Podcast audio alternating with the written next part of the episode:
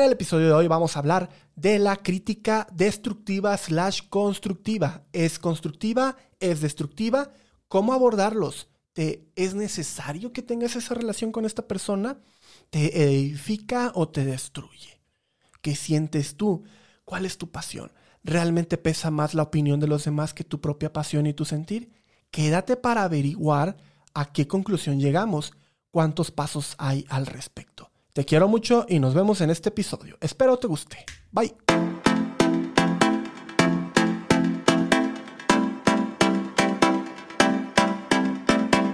Buenos días, buenas tardes, buenas noches. Donde sea que tú te encuentres, donde sea que tú me estés escuchando, arigato gozaimasan, achimechi, que otra me sé, arigato, ya lo dije, ichitachi, ichihachi, kuyu, japonés. Ja. ¿Por qué japonés? Porque traigo la camisa del el maestro Miyagi. Me gustaba esa película de niño. Me gustaba mucho Karate Kid. Hoy estoy más animado, si te das cuenta. Ya, ya pasó. Ay, un vasito de agua es bien rico. Ya pasó lo que tenía que pasar, ya estamos tú y yo en un capítulo más. ¿Quién lo diría? Estamos ya en el capítulo 19. Aquí estoy con mi nota porque yo se me olvida en qué capítulo voy. 19 capítulos tú y yo. Qué bueno, hemos llegado, ya pasamos la mayoría de edad tú y yo. Gracias por estar hasta acá. Has de decir, oye Lalo ya deja agradecer tanto, pero bueno, a lo mejor es un defecto mío. Creo que agradezco de más, pero bueno. Hoy va a ser la parte 2 del episodio anterior de cómo lidiar con, con la crítica constructiva. Te dejé tarea, te dejé por ahí el, el visualizar qué onda, cómo va a ser esta semana, lo hiciste o no. Si no lo hiciste, pues te platico un poco cómo me fue en esta semana de introspección, de buscar, cómo me reactivé, cómo me reanimé. Porque la verdad la semana pasada estaba yo muy pues bajoneado, bajoneado, porque pues la vida es así, la gente te bajonea, la vida te bajonea, todo te bajonea, todo sube, todo es caro. Hay que respirar de repente, hay que sacar todo lo que tenemos y eso fue un poco mi catarsis del capítulo anterior, pero hoy te platico las cosas que vamos a ver, ¿vale? De entrada, ¿qué reflexión tenemos? Y aquí viendo mis apuntes, hay que cuestionarnos y hay que hacernos estas tres preguntas. La primera, ¿Es verdad lo que me dijeron? Hago pausa y repito. ¿Es verdad lo que me dijeron? Hablando de mí primeramente. ¿Es verdad que eh, divago mucho en la idea? Sí, es verdad. En tu caso, ¿cómo te has dado cuenta si es verdad o no es verdad? Te doy un tip. Si más de una persona te lo dice, es verdad. ¿Sí? Si la persona que te lo dice es tu mamá, es verdad porque esta persona lleva conviviendo contigo desinteresadamente. Si quien te lo dice son tus hermanos, también es verdad, porque ellos han convivido contigo, te conocen tus defectos, saben de dónde tambaleas y dónde cojeas.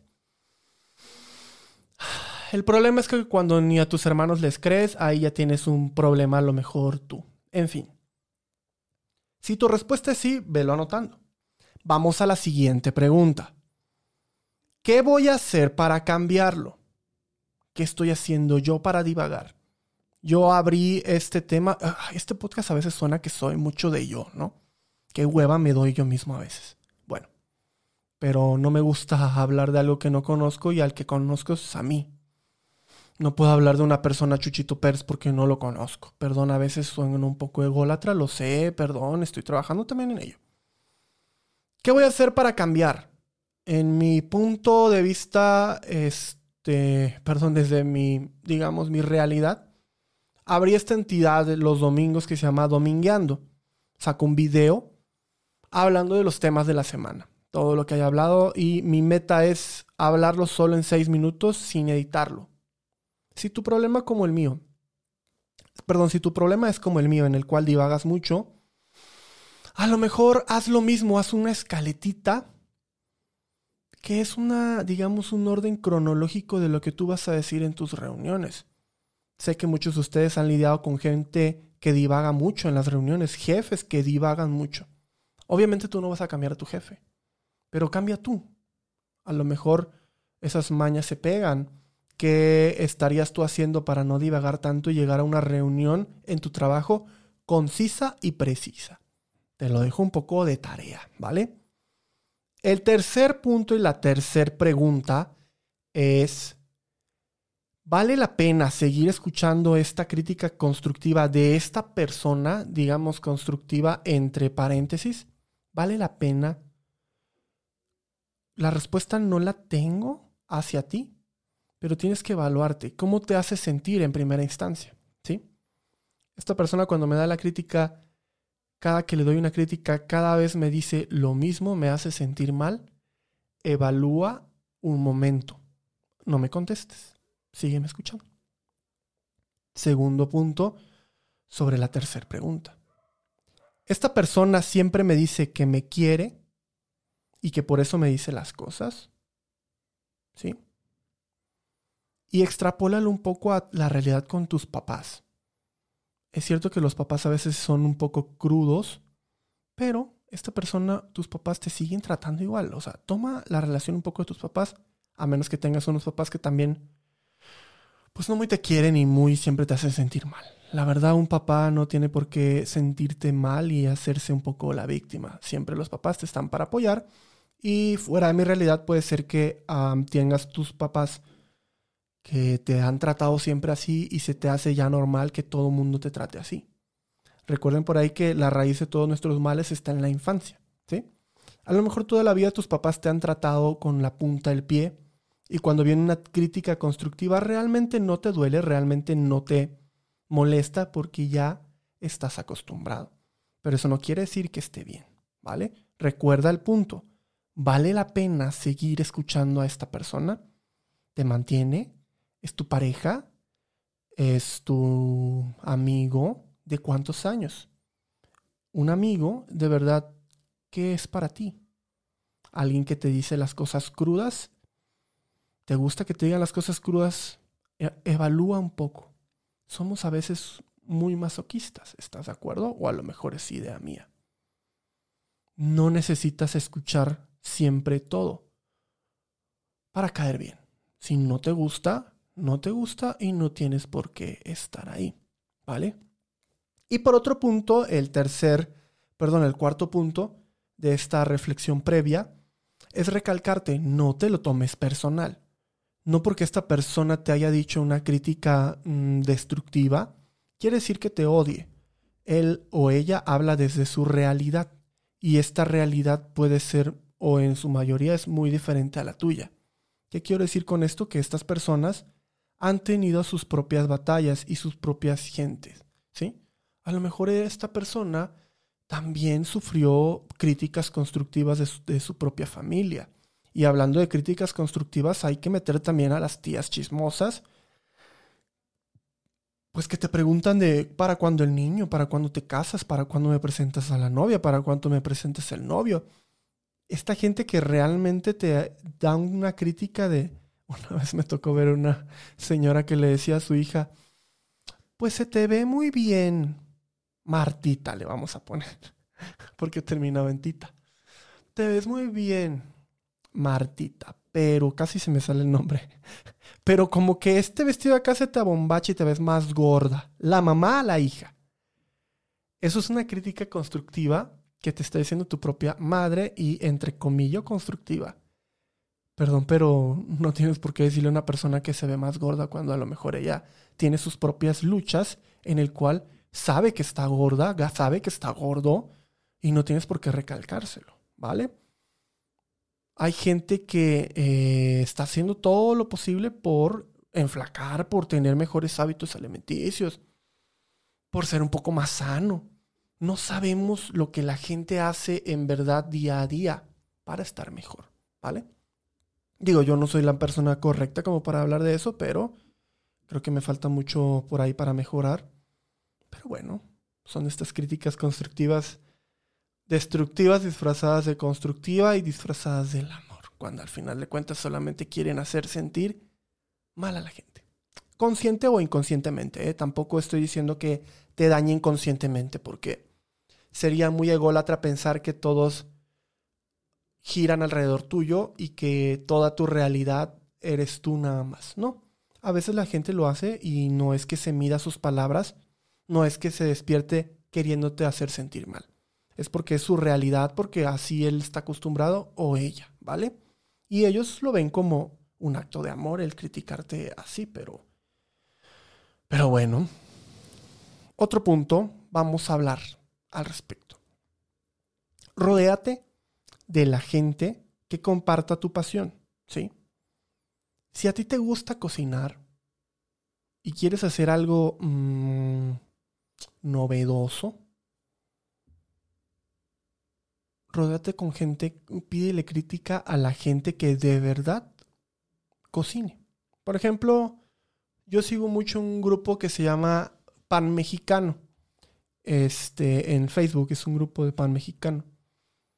Y me gusta ese grupo, eh, sobre todo porque hay mucho maestro panadero. No hago pan, la verdad nunca he hecho un pan.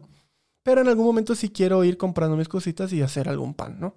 Le traigo la idea a la receta de mi abuela. Ya estoy divagando. Ahí estamos trabajando para ello. Regresamos a la idea original. Y de repente se empiezan a compartir ideas. Oye, me salió así la masa. Échale levadura. Le faltó calor. Te faltó dejar reposar a la masa. Te faltó huevo. Este, oye, ¿cómo recupero la masa? Mira, échale esto. O le preguntan, oigan, ¿cuál es la manteca que ustedes más usan? Y ponen las dos fotos, ¿no? Y le dicen, oigan, tengo, en otros comentarios, tengo este, esta batidora, ¿cómo la ven? está más barata que esta. Y le contesta otro, mira, yo he usado esta y la, la, la, la, la, la, la. Claro que no falta el tóxico que, que le pone, ay, pinche pastel feo, oye, la, la, la, la, la, la. Siempre hay gente así que no tiene que hacer en la vida. Pero sí quiero dejar algo en claro, hay más gente diciéndole o aportando a los demás haciendo esta comunidad que las que realmente critican, porque de eso se trata la vida. Pides crítica para mejorar. Yo llegué a esta conclusión en esta semana diciendo, oye, pues es que también tú pide crítica de gente que se dedique a esto. A lo mejor en la edición, obviamente no tengo amigos y no es que esto sea mi profesión, pero no tengo desafortunadamente amigos que hoy estén editando. Bueno, estoy conociendo gente que ya son amiguillos míos del podcast y tengo algunos que otros, pero algunos no han arrancado bien sus proyectos. Eh, yo ya llevo unos capitulillos y no es que los haga mm, de lado, pero hay dudas ya puntuales que me gustaría de verdad ser amigo de alguien, no sé, alguien que, que tenga 200 gentes y que, se, que, que, esté viendo de esto. Desafortunadamente, hoy, hoy, hoy me siento un poco solo y creo que las críticas se aceptan, pero me gustaría eso, compartir mi expertise. No hay un grupo como tal de podcasters mexicanos yo creo que lo voy a terminar abriendo. Eso va a pasar, yo creo. Porque si no hay algo y algo que tú necesitas, pues hazlo, hazlo, hazlo ya. Yo creo que hay que ir a hacer las cosas que tú sientes que necesitas.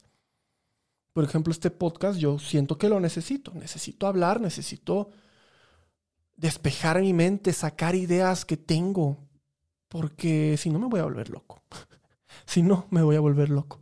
Aunque es verdad que en persona yo casi no platico. Yo soy muy retacado, soy muy callado. Peco de estar callado. No hablo. Este es mi defecto. Desafortunadamente es mi defecto. Pero bueno, estoy yo, como te repito, trabajando al respecto. Repito el punto. Rodéate de la gente que comparta tu pasión. ¿Sale? Y aquí una anotación es, no puedes tomar la crítica de alguien que no conoce lo que tú conoces, ¿sí? O lo que tú haces, ¿sí? No puede venirte alguien que no es vendedor a decirte qué mal vendedor eres. No puede venir a decirte alguien que pues no es maestro a decirte qué feo enseñas. No puede venirte a decir alguien que no es mecánico a decir, oye, qué mal arreglas los coches siempre hay que tomar la crítica de quien viene. Y esto me recuerda a mi tocayo. Esta palabra él me la dijo. Tocayo, toma las cosas de quien viene. ¿Quién ¿Qué quiero decir con esto? No puede alguien mm, desde su propia realidad juzgar tu realidad. ¿Sí? aunque las realidades mm, son diferentes, hay semejanzas, hay cosas que hemos vivido en común, hay pasiones que se comparten y esas realidades las compartes en parte, por así decirlo, ¿vale? Para no enfrascarnos, quiero decirte algo también. Hay temas como del brevario cultural. Si tu mamá te dice, cantas un poquito feo, y te dice tu amigo, y como que desafinas mucho, o te dar la vuelta, o no te quieren escuchar cantar, o no te lo dicen, pero sus caras son raras, puede que estés cantando desafinado. ¿Sí? A lo que voy es que no necesita un experto de la voz decirte que cantas de la tostada. ¿Sí? Yo creo que hay sentido común en la gente en la cual, pues, pues pasa, te dicen y ya.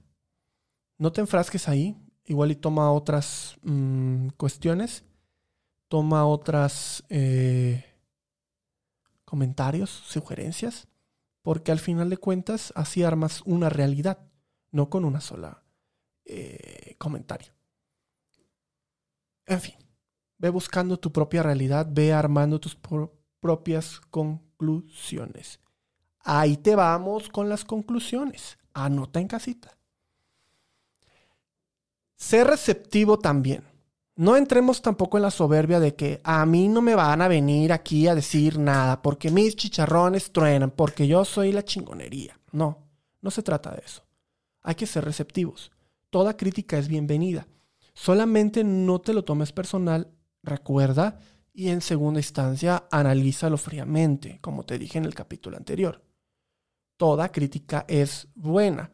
El problema es cómo aprendemos a lidiar con ella. ¿Sí? no tengo la verdad absoluta, solamente te quiero decir eso, pero conoce todas las realidades, conócete a ti mismo. ¿Qué te hizo sentir esa crítica? ¿Cómo voy a cambiar? Etc, etc, etc. Es cierto, toma las cosas de quien viene, pero si te lo dicen una, dos, tres, cuatro veces, uy, algo estás haciendo mal, ¿vale? Porque si empezamos a caer en soberbia, no llegamos a nada. El otro punto, para ti, que me estás escuchando, que a lo mejor eres de los que dan las críticas entre comillas constructivas, te quiero decir algo. No es la crítica en sí el problema, sino cómo lo dices. Es cierto, hay que ser directos, pero hay que ser un poco empáticos. Estamos hoy en un momento en el mundo en el que la empatía mm, ya no, ya no existe. Esta persona que acude a ti, compañero, que das críticas, acude para mejorar. Si tú le das una crítica demasiado pesada y no tiene la madurez emocional, matas todo lo que él tenga para ofrecerle al mundo. No queremos ser quienes hayan matado la ilusión de un Picasso, porque nadie en este mundo nació siendo maestro de nada. Todos estamos en un gran proceso de aprendizaje. Hay gente que le cuesta un poco más lidiar con la crítica y levantarse. Creo que en algunos temas me puedo levantar yo solo y en otros sí busco ayuda para levantarme. Porque hay críticas tan fuertes que te caes y no sabes cómo levantarte. Y decirte caes, caes en una depresión muy fuerte. ¿Por qué? Porque te duele la crítica, porque no es fácil. Invita, invito a, a ti que me estás viendo o escuchando, donde tú me estés escuchando, que hagamos esta pausa y pensemos, ¿qué tanta empatía le estoy dando al mundo? Piensa si tu hijo es el siguiente Einstein, si tu hijo es el siguiente Picasso, pero no va a pintar como Picasso. Algunos sí, algunos no. Todos tienen un camino y todos van aprendiendo. Empiezas a aprender y puedes perfeccionar tu técnica, como dicen los japoneses. Lo que importa es la persistencia. Lo que importa es la rutina. Lo que importa es la disciplina, dicen los japoneses. Y yo coincido con eso. Como tengo hoy a Miyagi, estoy sacando a Japón. A mí me encanta Japón, no sé por qué. Me encanta el karate y cosas que tengan que ver con Japón. El anime le estoy agarrando la onda desde hace unos añitos. Mm, bueno, desde la carrera es que empecé a ver anime y ya estoy divagando otra vez. Pero quiero decirte que ánimo, carajo. Ánimo que la vida sigue, que hay que levantarnos, que hay que reír, que hay que llorar, que hay que hay que disfrutar de esta vida que solamente hay una, no hay otra, solo una, no la vas a vivir nuevamente. ¿Qué hay después de la muerte? Pues solamente lo vas a saber cuando te mueras, ¿sí? No perdamos el tiempo creyendo ciegamente en nadie. Cree un poco en el hoy. Eh, no te estoy diciendo que seas ateo ni satánico ni nada, pero cree un poco en ti primero. No caigas en pecado como muchas religiones dicen. Cree en ti. Cree en ti, tu capacidad, eh, lo que tienes para dar, tu pasión, esa que traes ya de nacimiento, es eso que lo ves y dices, wow, esto me encanta. ¿Sí? Desafortunadamente no todos nacemos con eh, la oportunidad o en un núcleo familiar que tenga el dinero para apoyar tu pasión, que vivas de ella. Esas son realidades en México. Eh, no aplica en México el dicho sigue tu pasión, como ya les he dicho, pero en este momento te digo, ve tu pasión, sigue tu pasión, sigue tus sueños y canaliza tu energía. Esto fue todo por el episodio de hoy. Damos por terminada esta mm, sección de dos capítulos sobre cómo lidiar con la crítica. Viene un tema muy interesante, igual de una serie de tres capítulos a lo mucho, que vamos a hablar de temas interesantes y de dominio público. Ya lo vas a ver en el siguiente. No te lo pierdas. No te lo pierdas. Nos vemos. Bye, bye, bye, bye, bye.